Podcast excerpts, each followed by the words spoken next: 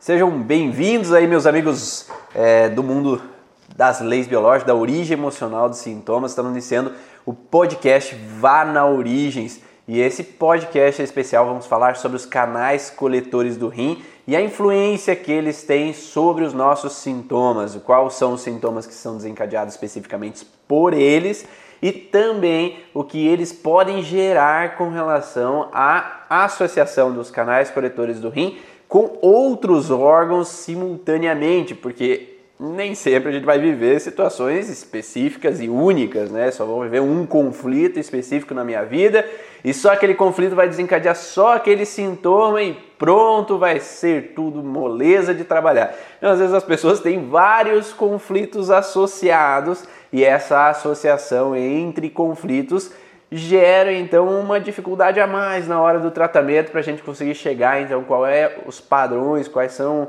associações entre cada um desses conflitos que geram o sintoma que o paciente está vivendo ali naquele momento, naquela hora.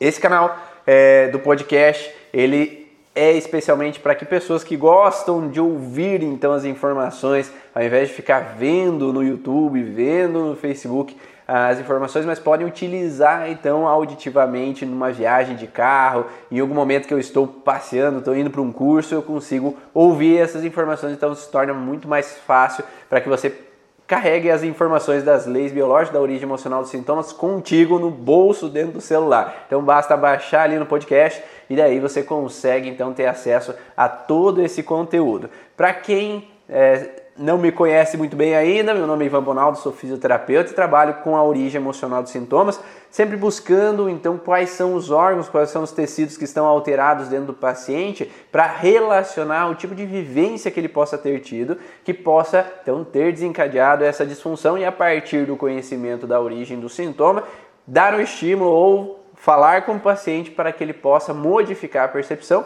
e sair daquele sintoma, daquela alteração. Os canais coletores do rim especificamente são o, aqueles que vão ou reter o líquido então internamente ou que vão eliminar. Então para que, que ele serve?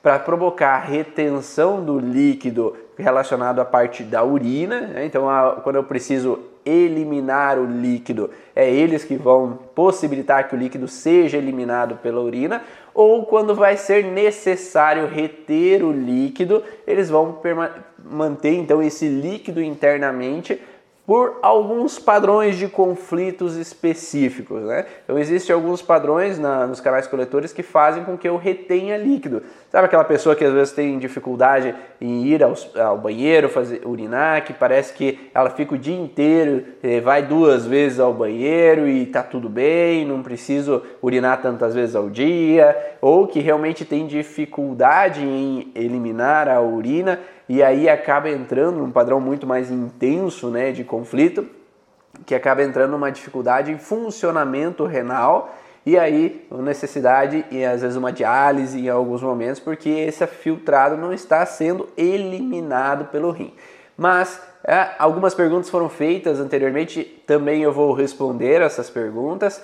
E um detalhe importante para vocês que querem entender um pouco mais sobre o rim é que no rim existem mais de um padrão conflitivo. É, quando nós falamos do rim, nós temos vários tecidos e cada um dos tecidos representa um padrão emocional diferente quando a gente vai avaliar um paciente. Então, quando eu falo, ah, nós vamos falar hoje de canais coletores do rim, não quer dizer que eu vou falar do rim inteiro. O rim inteiro são vários conflitos. E quando a gente vai olhar um paciente, é necessário entender cada uma dessas nuances, de cada um desses detalhes, cada uma dessas partes, então, relacionados ao rim, para que o paciente consiga é, entender mais precisamente a origem emocional daquele sintoma dele. Porque se nós falarmos de canais coletores do rim, nós vamos falar, por exemplo, de abandono, de, de crise existencial, né, desabamento da existência, um conflito de refugiado, de eu me sentir fora, né, um peixe fora d'água. É, mas se eu olhar sobre o parênquima glomérulo, eu vou olhar para um conflito de água, de líquido. Então, por exemplo, uma enchente, um afogamento, uma situação onde que em casa, por exemplo, está sempre gotejando água e eu não aguento mais aquele processo que está acontecendo de líquido caindo. Então, sempre conflitos vinculados a líquidos afetam os meros renais, o parênquima renal. E agora nós podemos ter um conflito de perda de território, que afeta então os ureteres, e aí eu posso ter as uma cólica renal por causa dessa contração dos ureteres em alguns lugares, então da passagem do ureter, e aí pode ter um outro tipo de conflito nesse momento. E aí nós temos a bexiga também, que tem um conflito territorial também de demarcação de território na parte ectodérmica e na parte endodérmica uma é parte relacionado a um contexto de algo sujo, de sujeira sobre o meu território que eu não consigo evacuar, que eu não consigo eliminar. Então vão ter padrões diferentes que vão diferenciar uma infecção urinária com bactéria, uma infecção urinária que não aparece as bactérias. Então tem uma ardência, eu tenho uma dor na bexiga, mas às vezes não aparece então a bactéria ali no exame é, de urina. Então é, vai ser diferenciado dessa maneira também tendo, aparecendo sempre a infecção, a inflamação na fase de resolução. Então, geralmente, o sintoma vem na fase de resolução quando eu saio de estresse. No ureter, o, o, conflito mais forte, a crise mais forte é na crise epileptóide, onde há essa contração abrupta ali do ureter. E lembrando que nós temos na bexiga também a musculatura lisa, que é lá da, da camada do mesoderma de transição. O mesoderma de transição, ele pega entre a parte endodérmica com a parte da mesoderma novo e ele vai desencadear então nessa parte da musculatura a ou travar a urina também, então eu vou segurar, mas mais a nível ali do esfíncter urinário interno, né, esfíncter da bexiga interno, porque o esfíncter externo é ectodérmico, então o esfíncter interno ele vai contrair então na fase de estresse, ele vai relaxar na fase de resolução. Então, nós podemos ter um bloqueio superior, então, na parte de canais coletores do rim, com uma retenção de líquido, onde que eu não tenho a eliminação de líquido, como lá no esfíncter é, interno da bexiga, que é a musculatura que em fase ativa de estresse, ela também segura a urina e eu não consigo, tem que forçar para sair urina. Então, nesse caso, daí teria mais uma relação com a musculatura interna né, da bexiga, que vai entrar já no, na musculatura, então na parte do mesoderma de transição. É, então, são várias partes que pegam esse trato urinário, várias camadas diferentes e cada camada embriológica tem um padrão conflitivo também diferente. Por isso que é necessário estudar cada um desses padrões para na hora que o paciente chegar eu conseguir decifrar qual o contexto específico que ele está vivendo. Uma das perguntas que me fizeram é: sempre que há alteração nos canais coletores do rim, há pressão alta? Não, os canais coletores do rim a princípio não causam pressão alta, a não ser que eles estejam associados com relação a outros órgãos específicos, né? Mas os canais coletores do rim, eles provocam retenção de líquido. Então há uma retenção hídrica no corpo e quem vai desencadear a pressão alta, em teoria, é o parênquima renal. O parênquima renal, com uma falha do seu funcionamento, ele vai exigir uma hiperestimulação de funcionamento das outras partes que não estão nessa falha e aí vai ter um aumento da pressão arterial nesse momento. Então, parênquima renal, lembra que eu falei que tem relação com conflito de líquidos. Então, em algum momento eu vivi um perigo de afogamento, em algum momento eu vi alguém passando por uma, um perigo de afogamento, ou uma inundação que leva a minha casa embora, ou uma situação que eu estava dentro do mar quando eu vivi um susto né, naquele momento, então tinha a ver com líquido à minha volta ou uma situação onde eu posso ter presenciado uma cena vinculada em meio à chuva, eu, ah, o meu carro caiu é, no, caiu para fora da pista por causa da pista molhada de chuva, ou uma situação que hoje em dia se fala no campo das leis biológicas, que é um conflito financeiro. Então as finanças entraram num padrão relacionado à parte de líquido, né? Então é, uma, é como se fosse um contexto é, simbólico vinculado à parte de líquido, porque na França, por exemplo, se fala muito no contexto de liquidez financeira, ou dinheiro líquido que é em papel, né? E não dinheiro em cartão, dinheiro em cheque. é o dinheiro líquido, que é o dinheiro em papel, ou que falam de liquidação, uma liquidez financeira. Então eles usam essa parte simbólica do líquido com a associação do, das finanças e por isso em algumas pessoas a gente pode encontrar conflitos relacionados à parte do parênquima vinculado a um conflito financeiro. Então algumas pessoas podem ter pressão alta nesse vínculo com o financeiro. Então a gente pode associar isso. Mas não é glomérulo renal, não é? Desculpa, não é a parte dos canais coletores renais. É o parênquima renal que acaba entrando em alteração e acaba alterando então esse sentido relacionado à parte de pressão alta. Então, quando a gente vai avaliar um paciente com pressão alta, ou pode ser o parênquima renal nesse conflito de líquido, ou pode ser um conflito relacionado às artérias. Então, quando há uma alteração da musculatura lisa das artérias, que representa mais o contexto, então lembra do, da camada de transição no mesoderma. Então essa camada entre a parte do tronco cerebral e a parte da substância branca existe o mesencéfalo e no mesencéfalo está ali o forco de Hammer relacionado à parte dos vasos, da musculatura lisa dos vasos. Então tem a musculatura lisa que fica no mesencéfalo e existe os vasos em si que estão no mesoderma novo. Mas nesse caso, quem promove a contração para que o sangue seja circulante é, no corpo é a musculatura dos vasos sanguíneos, principalmente das artérias nesse caso, e essa alteração nesses vasos, né, principalmente na artéria, na musculatura lisa das artérias, pode desencadear uma pressão alta também.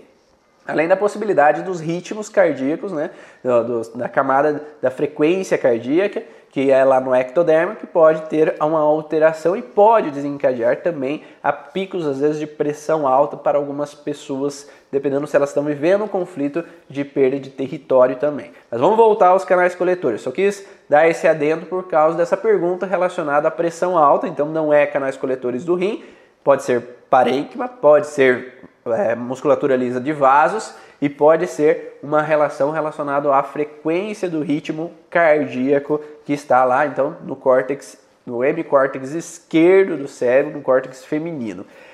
Quando nós falamos então de canais coletores do rim, nós vamos observar geralmente uma pessoa que apresenta retenção de líquido. Pode ser uma retenção de líquido geral, então ah, eu enchei, eu estou inchado, eu sinto que o meu rosto está maior, eu sinto que meus braços, meu corpo como um todo. Então isso se enquadra principalmente nas uma das principais causas de obesidade. Quando mais sobre o conflito de canais coletores do rim, mais a pessoa tende a aumentar de tamanho. Então esse aumento é uma retenção hídrica, o corpo deixa de eliminar a quantia de líquido o suficiente ali diária e acaba acumulando pelo corpo, principalmente no tecido adiposo. Então esse tecido adiposo ele acaba aumentando do seu tamanho mais pela quantidade de líquido que é mantida nesse corpo vinculado a esse conflito. Quando nós falamos de canais coletores do rim, nós estamos falando de um tecido derivado do endoderma. E tecidos derivados do endoderma, nós sabemos que na terceira lei biológica ele fala que os tecidos de endoderma, eles promovem aumento de função ou aumento de massa na fase ativa de estresse. Então, enquanto a pessoa está em fase ativa de estresse, há um acúmulo de líquido. Então a pessoa permanece com um aumento hídrico, aumento de líquido no corpo. Então o que ela consome de líquido, ela deixa de eliminar, seja pela urina, então acaba tendo essa retenção vinculada à urina, mas às vezes também o corpo entende que ele tem que absorver mais líquido nas fezes. Então as fezes podem ficar um pouco mais é, duras, um pouco mais ressecadas, porque eu tenho que absorver e manter o líquido sendo o corpo necessário, tem a necessidade de ter líquido dentro dele para ter um funcionamento adequado, quanto mais eu retenho líquido, mais eu aumento as chances de sobrevivência durante o decorrer de um tempo em que eu estou vivendo uma fase de estresse, uma fase de perigo. Então eu tenho que reter líquido, reter proteína para que eu me mantenha saudável porque o conflito, um dos conflitos relacionados à parte de canais coletores do rim é uma relação de prófugo. O que é o prófugo? É, não sei se vocês já viram aqueles, aquele filme lá que o cara vai lá para uma ilha deserta e não tem comida, não tem nada, ele só tem o, a bolinha, o Wilson ali com ele, é, e ele se sente completamente abandonado, no meio do nada, e prófugo porque eu estou isolado, né? Eu estou em um lugar, numa ilha deserta, sem ninguém.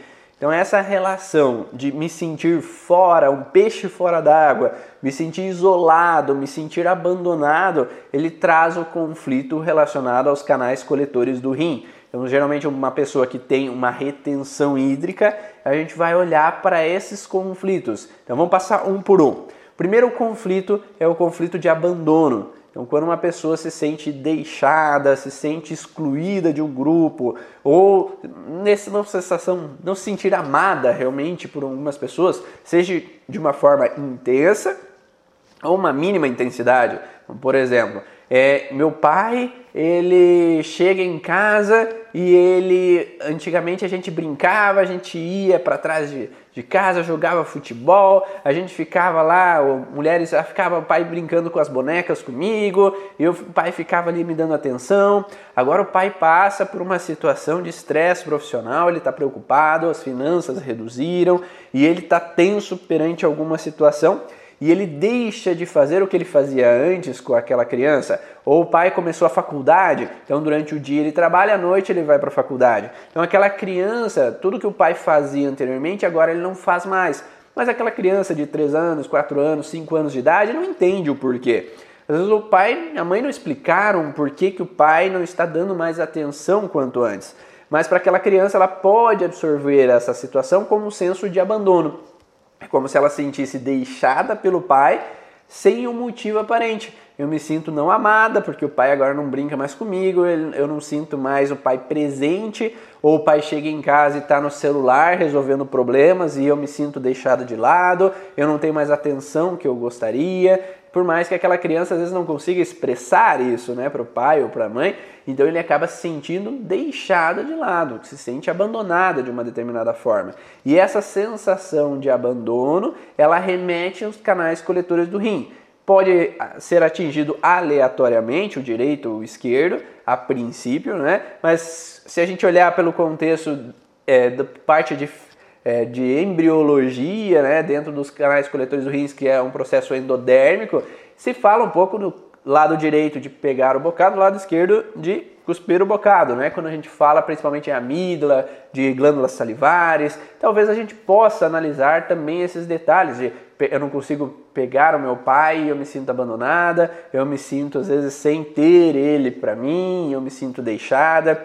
Então poderia, quem sabe, analisar nesse sentido. Mas a princípio, na nova medicina se fala que não tem, é aleatório o rim que é afetado devido a essa sensação de abandono. E esse padrão, então, ela se sente deixada e ela começa a reter líquido. Vamos colocar outras possibilidades.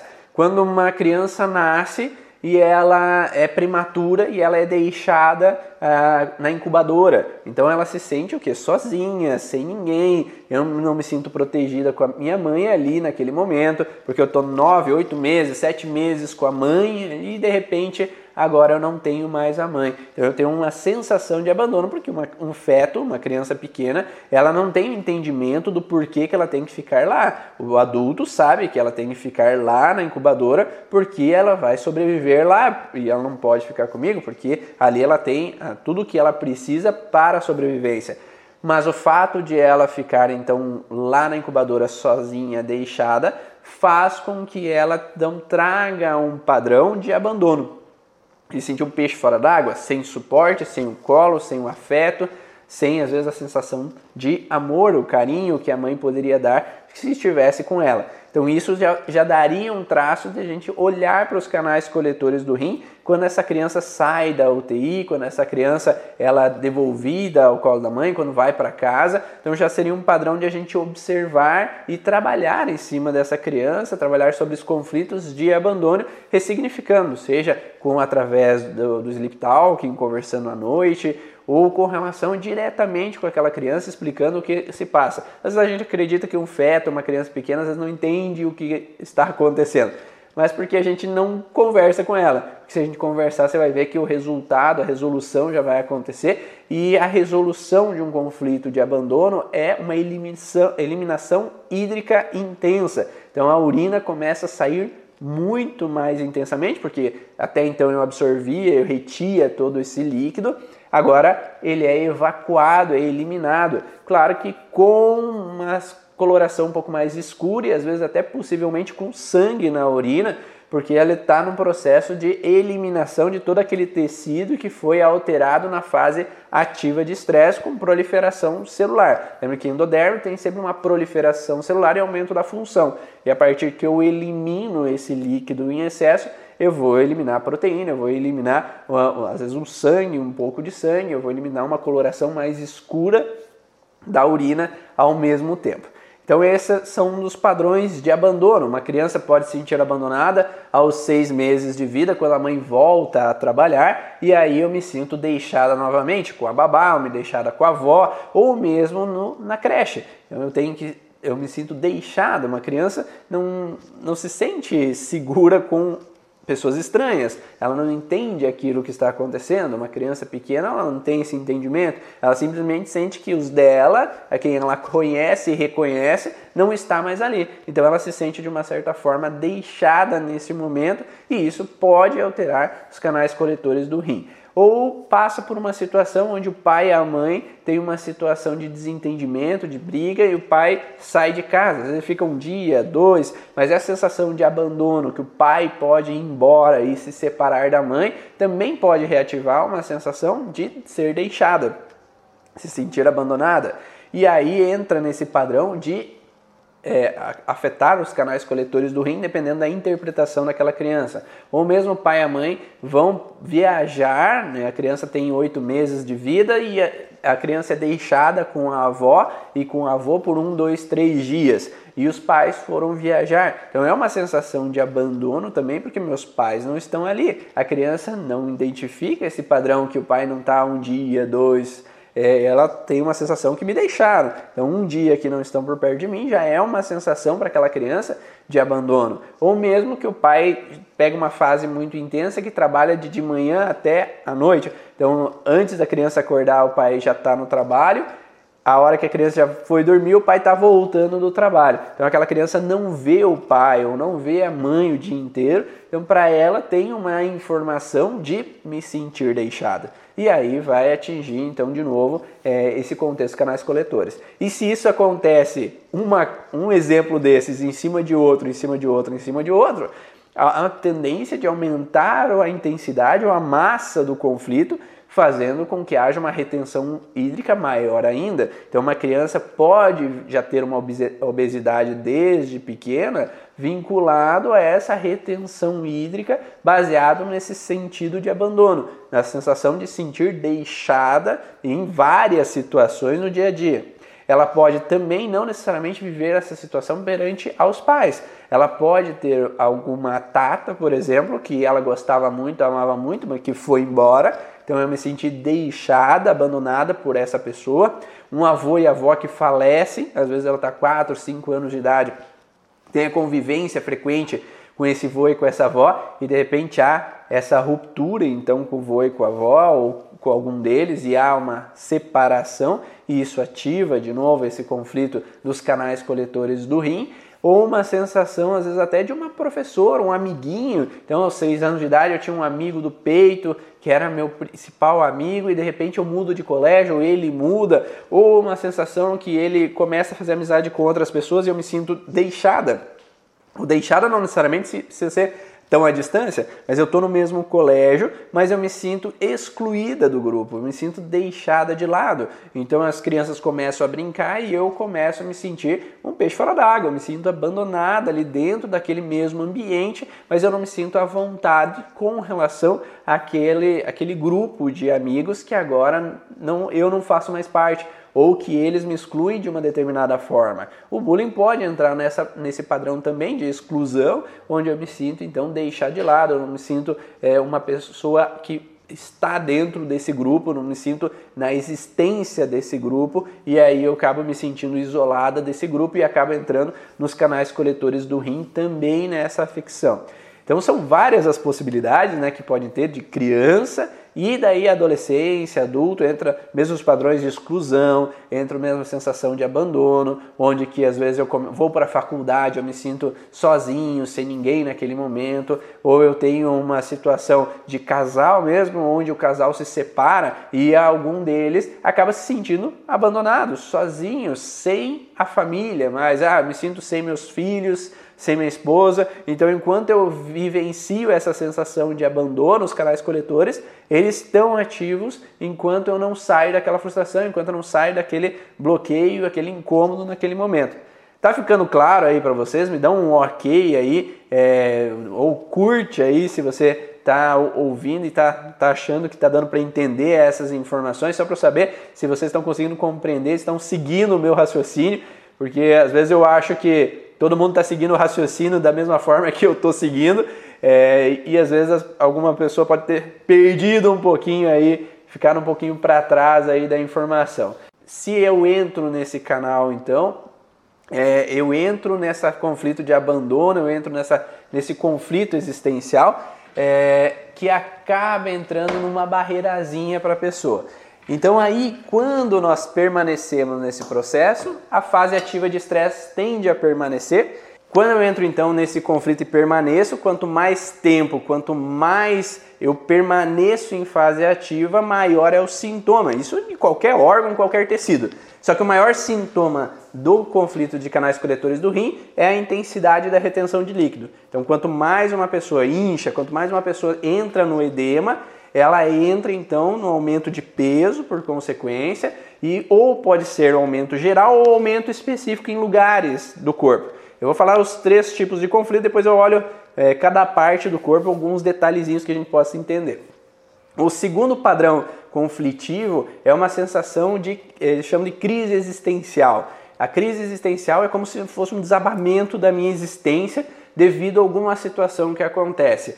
E a grande maioria de desabamento da existência acontece por um diagnóstico. Então eu fui ao médico fazer uma avaliação, né? E nessa avaliação, ah, eu fui lá só para fazer um exame de rotina e de repente o médico me sai com que eu tô com câncer. Então eu, pá, eu perco o chão ali naquele momento, desaba uh, o meu chão, desaba a existência ali e eu acabo ficando chocado com aquela situação. Lembra que o, a primeira lei biológica, para que haja um conflito, eu tenho que viver algo dramático, inesperado e vivido no isolamento. Então eu travei ali, eu paralisei com relação àquela situação que aconteceu, desabou a minha existência naquele momento e isso interfere diretamente nos canais coletores do rim. Esse desabamento da existência pode ser um diagnóstico de câncer, pode ser um diagnóstico de esclerose. Então eu vou lá no Google, daí o que é esclerose? E daí de repente me fala lá no Google que eu vou ficar então paralítico, eu vou ficar na cadeira de roda, então bah, desaba a minha existência e isso potencializa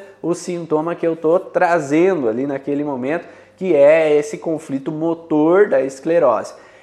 Agora, quando há um diagnóstico, pode ser comigo, pode ser com uma pessoa próxima a mim. Então, eu tenho meu esposo, minha esposa, então eu vou lá no consultório junto e o médico fala alguma coisa para mim. Eu tenho meu pai e o, e o médico chama eu de lado para falar que ele tem poucos meses de vida. Então, essa sensação de que desabou aquela situação que eu ouvi, então me desabou o chão, eu perdi o chão, o que, que eu vou fazer agora? Eu não sei que rumo tomar, então eu tô sem rumo, tô sem direção e desabou o meu mundo agora com essa notícia que eu recebi. Eu recebo uma notícia de um falecimento e aquilo me desaba. Eu recebo a notícia que um filho está com um problema grave e às vezes eu posso não ter formas de curá-lo. Então é um desabamento da existência a minha, a, minha empresa faliu de uma hora para outra, eu soube somente um mês depois que o meu funcionário tinha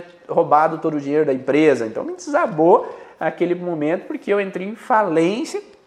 Além de pegar canais coletores, pega lá o parênquima renal e daí tem uma conjunção de órgãos fragilizados nesse momento. Então essa conjunção que depois a gente vai falar um pouco mais. Nesse sentido, desabamento da existência são todas essas informações que agora eu fiquei sem rumo, fiquei sem chão devido a uma situação que aconteceu. Sofri um acidente e nesse acidente morreram as pessoas que estavam à minha volta. Então tem um desabamento da existência com relação àquela situação que estava acontecendo nesse momento. Terceiro padrão que se fala é o prófugo. O prófugo é esse isolamento, né? Eu estou isolado sem nada, sem ninguém. Então, prófugo, ah, eu vou morar em outro país e eu estou sem as pessoas próximas minhas, eu estou isolado, sem ninguém, sem os meus. Então, vem um abandono associado com uma sensação de isolamento, sem os meus próximos por perto, e eu me sinto então como um prófugo, longe de tudo, que eu não sei falar a língua desse povo aqui nesse país, e eu me sinto então só me sinto abandonado e eu me sinto longe da minha terra. Imagine que os nossos antepassados que vieram para o Brasil, todos eles devem ter vivido um pouco esse contexto de eu ir para longe das minhas terras, do lugar de origem, de onde eu conhecia, para um lugar totalmente estranho, e eu estou então isolado, sem poder voltar para onde eu, onde eu estava. Ou mesmo, por exemplo, aqui no sudoeste do Paraná, pessoal que veio do Rio Grande veio para cá, pessoal lá do Mato Grosso, pessoal às vezes veio do Rio Grande foi para lá, pessoal de São Paulo, que o pessoal veio de Bahia, veio de outros, de outros estados para São Paulo e às vezes tem uma dificuldade de adaptação àquele local. Então existe esse padrão onde que para algumas pessoas pode ser ok, tá tudo bem, eu gostei da mudança, para outros não. Então, quando casais se mudam, às vezes tem o marido foi, sabe que vai ser para o melhor, o financeiro vai melhorar, aqui as terras são melhores, mas a esposa, eu estou longe dos meus familiares, ah, eu tô, não me sinto abandonada aqui, o meu esposo fica trabalhando o dia inteiro, eu estou em casa, eu me sinto sozinha, sem ninguém. Então, eu tenho, ela pode entrar num conflito de prófugo, ela pode entrar num conflito de abandono.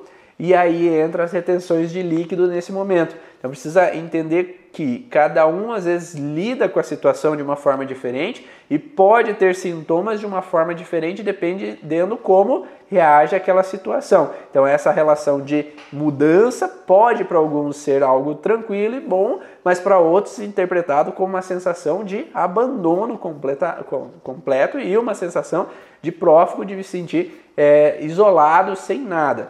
Você imagina aquelas pessoas que é, atravessam o mar, atravessam às vezes uma, uma região, às vezes de perigo, para ir para um outro país, por exemplo, no México, indo para os Estados Unidos. Então, essa relação de ficar isolado, as pessoas que vieram é, de barco, às vezes para outros países refugiados, né? O refugiado é um prófugo, né? Então ele saiu, ele fugiu das suas terras e está em outro lugar. Então isso pode representar para ele uma sensação de abandono. Eu deixei familiares para trás, eu me senti agora sozinho nesse novo caminho, nesse novo local. Então, dependendo como ele lida com essa situação, ele pode entrar nessa relação de prófugo. Então são três os conflitos principais relacionados aos canais coletores, então um contexto relacionado ao abandono, um contexto relacionado ao desabamento da existência e o prófugo. E essa relação de me sentir abandonado e deixado pode ser também dos idosos que são deixados em asilos são deixados em um local e se sentem abandonados. Uma criança que é deixada numa casa-abrigo, ou é retirada dos pais, ou a mãe deixa ir para adoção, então ela está abandonada, ela está deixada e ela se sente longe dos dela. E isso pode representar esse padrão. Uma pessoa que fica na UTI sem poder estar com com os familiares, então eu me sinto sozinho, abandonado nesse local. Uma criança que está é, na UTI, ela tem que ficar, às vezes, numa sala é, isolada e ela acaba se sentindo deixada, ela não pode estar em casa com os familiares, então às vezes tem que ficar o pai ou às vezes tem que ficar a mãe, não pode ficar os dois juntos ao mesmo tempo. Então eu me sinto, de uma certa forma, abandonado por um, daí vem o outro, daí eu me sinto abandonado pelo outro. Né?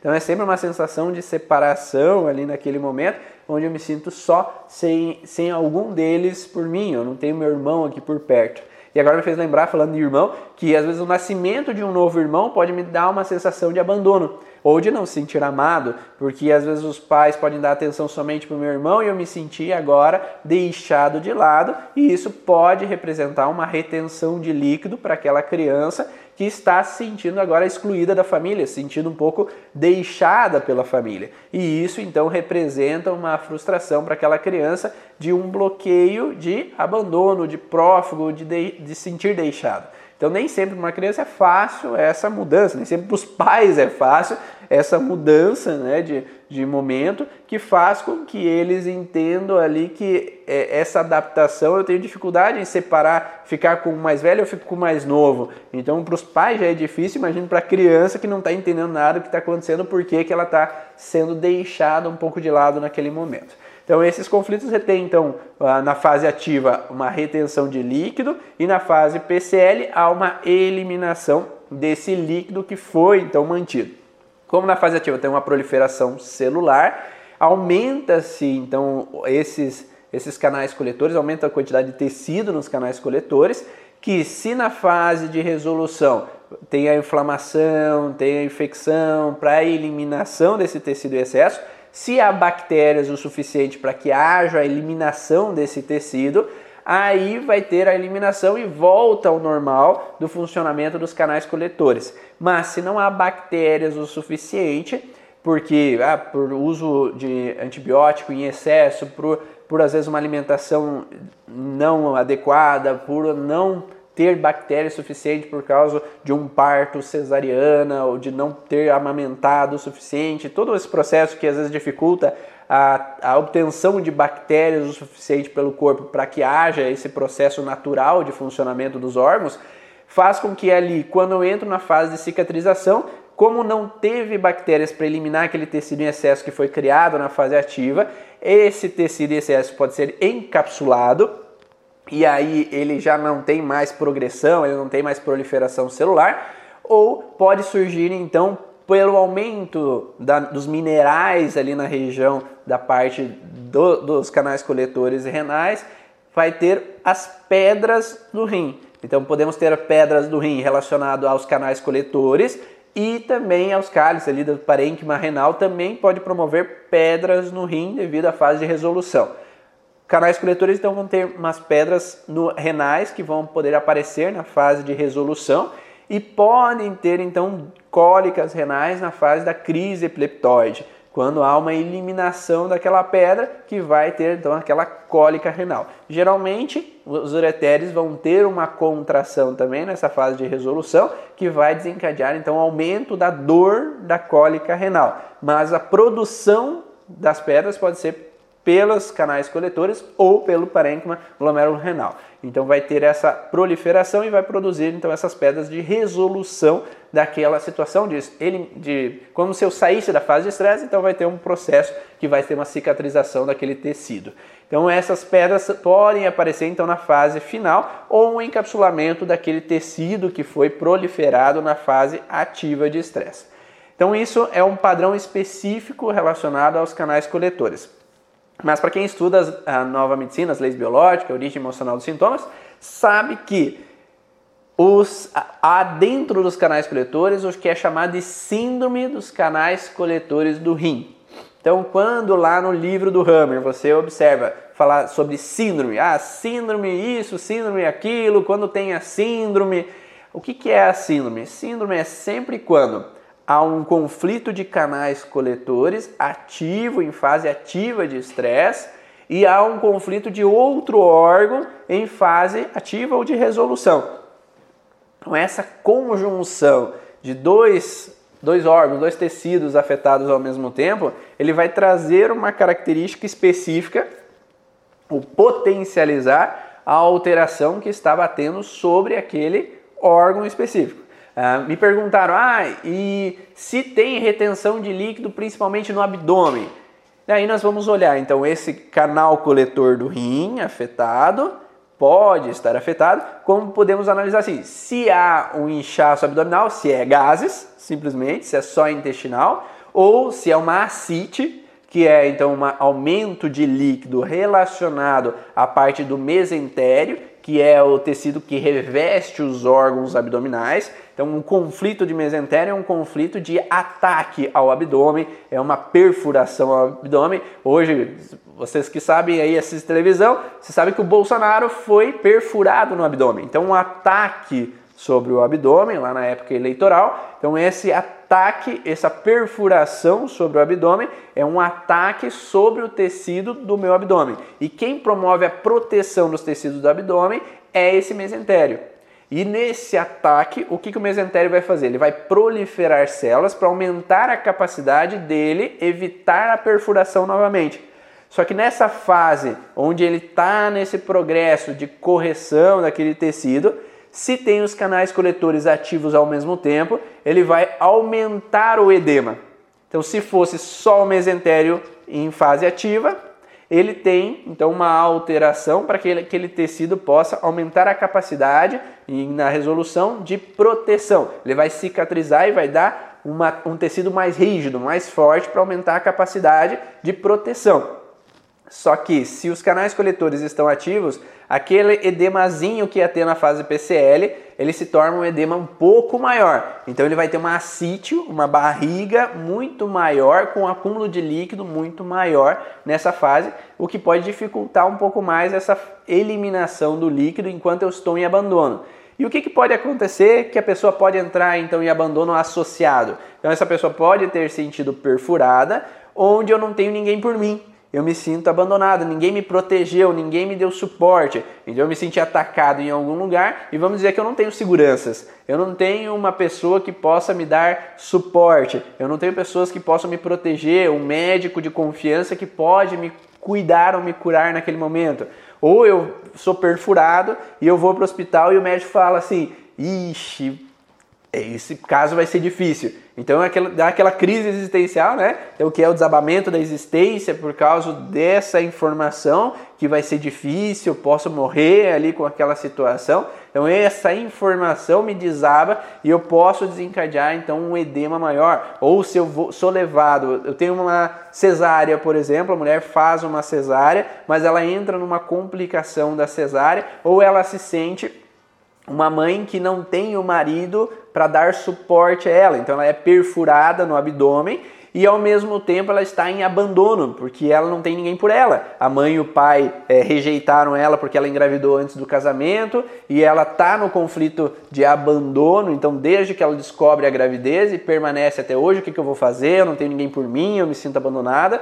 E é aquele momento que ela sofre então essa, essa perfuração abdominal, se ela observa essa perfuração como um ataque sobre o abdômen dela, ela pode então desencadear um aumento de líquido maior na região abdominal. Somente se ela vivencia com esse tipo de conflito, aquela situação, né? Então isso pode desencadear então um, um, aumento de líquido na região abdominal nesse sentido. Mas o ataque não necessariamente é algo físico, me perfuraram de verdade. Eu posso sentir um, um golpe baixo, alguém me agiu de alguma forma de baixa comigo, é uma sociedade, um irmão, alguém me fez, é como se me desse um soco no abdômen, né? Eu tive um paciente uma vez que sentiu assim que alguém, é um irmão, é, ele passou a mão, segundo ele, na, na herança da família e ele não aceitava de forma alguma. E ele associava essa situação como um golpe baixo que o irmão tinha dado nele e isso atingiu o abdômen e aí ele pôde trazer então um aumento de líquido, um edema nessa região de abdômen. Um outro paciente que teve uma ascite com relação a uma ele trabalhava antigamente e, e ele foi teve uma briga com um colega de trabalho esse colega de trabalho deu um soco na barriga dele e o chefe mandou os dois embora. E desde então ele nunca mais arrumou emprego. E aí, para aquele homem, devido a essa sensação do golpe no abdômen, ele desabou a existência dele, porque agora eu não tenho mais dinheiro, eu não tenho mais o que fazer, eu não sei que rumo que eu tomo, e aí entrou uma relação de desabamento da existência junto com um ataque sobre o abdômen e gerou uma ascite para aquele homem, que é esse aumento de líquido na região abdominal. Então a gente poderia pensar nesse sentido. Ou uma mulher que possa ter uma situação de frustração anterior com relação a uma gravidez indesejada, então relacionado ao abdômen, ou no transgeracional, alguma mulher na família lá no passado viveu uma gravidez indesejada, viveu uma frustração com relação a uma gravidez que o abdômen significa estar grávida, uma incapacidade de estar grávida. E aí eu posso ter uma sensação de desabamento da existência vinculada à região abdominal e posso ter retenção de líquido especificamente na região abdominal. Um outro padrão é, que se observa bastante frequente é que eu tenho retenção de líquido nas pernas. Mas por que, que só nas pernas não tem em outro lugar? Porque muitas vezes esse sentido específico nas pernas tem a ver com deslocamento. Para que, servem nossas pernas? Para eu me deslocar, eu vou para a esquerda, vou para a direita, eu vou, fico. Para que rumo eu tomo? E aí, quando eu me sinto, que é existe a síndrome do refugiado, e quando eu tenho que me deslocar para um lugar onde é eu não queria estar, então eu me desloco longe da minha casa, eu vou para morar em outro estado, eu vou morar em outro país, e aí eu me sinto que eu tive que me deslocar e me sinto abandonado pelo deslocamento, eu vou ter uma retenção especificamente vinculado aos membros inferiores que vincula essa sensação então de deslocamento associado com uma, um, uma sensação de refugiado, uma sensação de abandono e aí por isso que nos tornozelos eu tenho frequentemente a relação de edema ou com relação a uma frustração que eu tomei uma direção errada e eu me senti culpado porque a partir dessa direção que eu tomei meus filhos não gostam mais de mim, eles não vêm mais me visitar, ou eu me sinto abandonado. Então, essa sensação de associação do idoso, de uma escolha errada, que ele está sempre errado, que ele só faz besteira, que nunca está bom o suficiente, e ele se sentindo rejeitado pelos filhos, o edema na região de membros inferiores acaba sendo maior em fase ativa de estresse. Lembra que sempre há um aumento de líquido na fase ativa de estresse.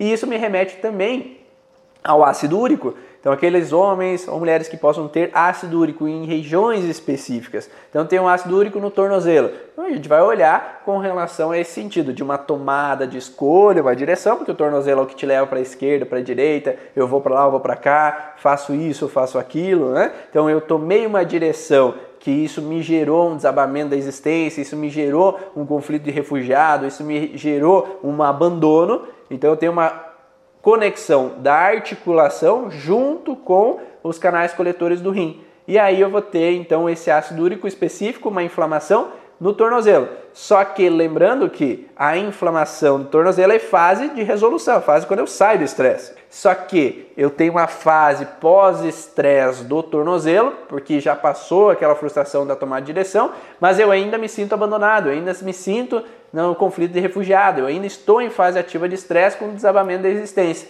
Então tem um conflito associado. Qual é o problema? Um está em PCL e o outro está em fase ativa. E essa bagunça de um em fase PCL e outro em fase ativa, aqui em PCL tem um edemazinho e o outro conflito de canais coletores tem um acúmulo de líquido. Então o aumento do edema é muito maior. Então o tornozelo fica muito mais inchado, muito mais dolorido. E a artrite, quando é mais intensa e tem um inchaço, nós vamos olhar principalmente nessa associação também. Então, eu me sinto com uma artrite de mãos, por exemplo, que eu tenho uma frustração de ineficiência, incapacidade de ter feito uma ação específica com as mãos, então de ter cuidado de alguém da forma que eu deveria ter cuidado, de ter feito um trabalho manual de forma correta e precisa. Então eu me frustrei por essa inaptidão e incapacidade de ter realizado aquele ato de forma correta e precisa.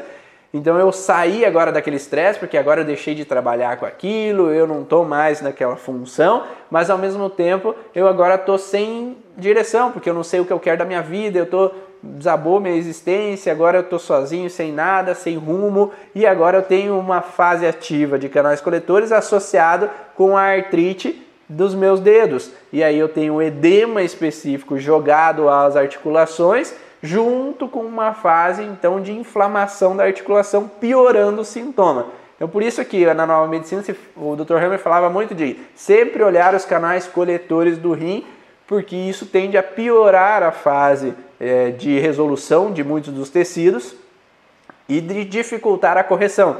Porque se o edema continua na fase de crise epileptoide, da fase de resolução, ali da fase pós-estresse daquele tecido da articulação, esse, essa crise epileptoide deveria eliminar o líquido em excesso. Só que se eu continuo com o líquido em excesso dos canais coletores, ela não vai sair o líquido em excesso. Então vai permanecer o líquido em excesso e vai ter uma dificuldade de eliminação e volta à normalidade daquele tecido.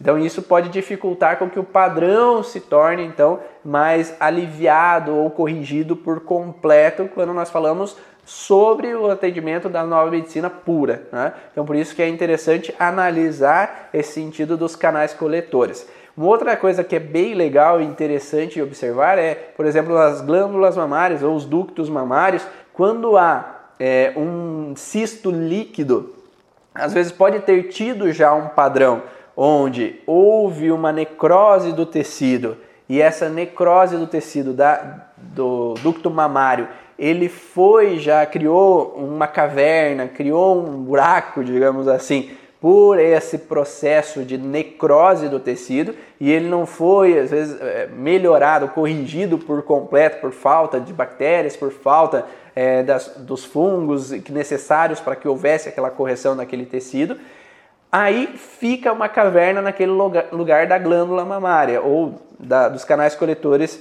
dos canais, é, dos ductos do seio, na verdade, dos canais galactóficos ou dos ductos do seio. Quando ficou essa caverna, quando a mulher vive um desabamento da existência ou vive um conflito de canais coletores do rim, essa caverna que já estava resolvida, já está em resolução, o líquido ele começa a ser absorvido na fase ativa de estresse pelo corpo e esse buraco, essa caverna, ela é preenchida com líquido mas principalmente quando a mulher revive um conflito relacionado às glândulas mamárias. Então esse líquido ele entra ali naquele local, local da caverna e vai aparecer um cisto líquido naquela região. E esse cisto simplesmente é um acúmulo do líquido devido a uma fase já de resolução de uma caverna anterior, né, que ficou de cicatrização relacionado à glândula ou relacionado aos ductos do seio. E quando a gente entende isso, a gente não vai precisar trabalhar o seio em si, mas vai precisar trabalhar os canais coletores do rim. Então, corrigindo os canais coletores, tem a eliminação do líquido em excesso e esse nódulo ali líquido, ele deixa de existir naquele momento, porque daí é eliminado aquele líquido em excesso que estava sendo vivido por causa daquele conflito de desabamento da existência, esse conflito é, de, relacionado ao senso de abandono, ou de que um filho foi me arrancado do seio, ou que uma pessoa foi embora, então eu me sinto abandonada, com uma sensação de que alguém me foi arrancada de mim. Então, por isso essa associação entre órgãos. Então, falei da artrite, falei da gota, falei do seio, né? Então, esse cisto pode acontecer em outros tecidos também, devido a esse acúmulo associado. Agora, ah, eu estou vivendo uma situação de falta de comida, falta de dinheiro, que pega o fígado e endoderma, junto com o desabamento da existência. Então, eu recebi uma notícia de que minha empresa faliu, estou em perigo de faltar dinheiro, então eu posso ter uma retenção, um acúmulo, aumento de proliferação de células no fígado com aumento de edema no fígado, pode o fígado então pesar e eu posso ter dores na região de fígado, eu posso ter uma crise hepática, uma crise de vesícula mais intensa quando o ducto ele entra em alteração na fase de resolução junto com o edema, ele trava o ducto, fecha o ducto da vesícula e eu tenho uma crise de vesícula mais intensa. Então isso pode então ter um processo associado de conflito, fazendo com que seja necessário uma cirurgia às pressas por causa desse ducto biliar estar então fechado, ou o ducto pancreático, por causa desse conflito associado do ducto pancreático, uma raiva indigesta, de uma situação mais abominável, mais ignóvel possível, junto com essa relação do ducto e os canais coletores do rim, aumentando esse fechamento do ducto. E o fechamento do ducto, o fechamento do ducto do pâncreas, ducto é, relacionado à vesícula, também pode ter um, uma alteração com relação ao intestino. Então, se há uma alteração relacionada ao intestino, de alguma sujeira que eu não consigo evacuar, junto com o canal coletor, eu posso travar o funcionamento do intestino e ter, às vezes, uma sensação de é, dificuldade em eliminar as fezes. E aí eu tenho um fechamento, um colapsamento do intestino. Claro que sempre um conflito muito mais intenso, né? Às vezes simplesmente um conflito de leve de abandono vai causar um grande transtorno. Mas existem pessoas que vivem grandes transtornos de abandono, onde eu perdi tudo, né? Eu perdi minha casa, perdi minha esposa, perdi meus filhos e eu não aceito aquilo que aconteceu, que a minha esposa foi embora com outro homem, o meu esposo foi embora com outra mulher e agora eu tô sem nada, eu tô sem minha casa que eu construí, eu que paguei essa casa e agora eu tô sem ela, então desaba a existência, um conflito de abandono associado. Espero que tenha ficado claro todas essas informações aí de canais coletores do rim e associação, né, entre a origem emocional dos sintomas e cada um desses padrões relacionados à associação, que é representante da síndrome dos canais coletores do rim com outros órgãos e outros tecidos, pode ser todos e qualquer órgãos, né? Mesmo o cérebro, né? Lembra que quando a gente vive um conflito é, em órgão, ao mesmo tempo tem um foco no cérebro que é ativo ao mesmo tempo. Na fase de resolução, esse foco do cérebro tem um edema cerebral e esse edema que é para aumentar a correção daquele tecido com células gliais ali naquele momento da fase de resolução, fase pós-conflito, estão ali para que se renove aquelas células, para que melhore o funcionamento da região do foco do cérebro relacionado àquele órgão, aquele edema, se tem os canais coletores do rim afetados ao mesmo tempo, o edema cerebral se torna maior. Quanto maior o edema, uma dor de cabeça mais forte, ou quanto maior o edema pode chegar até o coma ou a morte daquela pessoa, dependendo do local onde é está aquele edema. Então é interessante olhar esses canais coletores porque uma resolução de um conflito de 20 anos, de 30 anos, com o canal coletor do rim ativo ao mesmo tempo, o edema se torna muito maior e um perigo à vida daquela pessoa, ela pode, tá? Pode ser um risco entrar numa fase de resolução com os canais coletores ativos ao mesmo tempo, porque o edema pode desencadear uma compressão muito forte alguns uma, uns tecidos que são extremamente importantes, ou uma quebra de sinapse. Porque se as sinapses estão ali mandando estímulo para o meu cérebro, estão próximas, quanto maior o edema, as sinapses elas se afastam. E aí eu posso ter desmaios, eu posso ter algumas situações que podem ser incômodos para esse paciente, para esse cliente que vem buscar atendimento contigo. Então, olhar sempre os canais coletores para que haja essa eliminação de líquido faz com que eu não corra alguns riscos nessa fase de resolução. Espero que vocês tenham gostado desse conteúdo de hoje, do podcast Vá na Origens.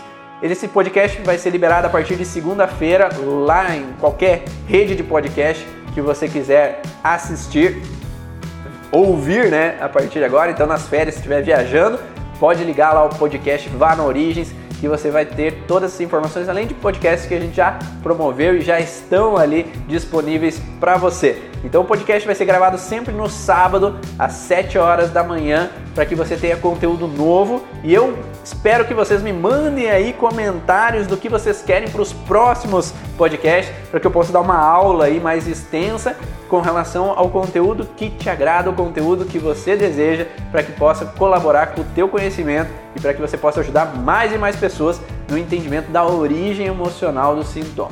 Um grande abraço e eu te vejo no próximo vídeo, próximo podcast ou em algum momento aí que a gente possa se encontrar. Tchau!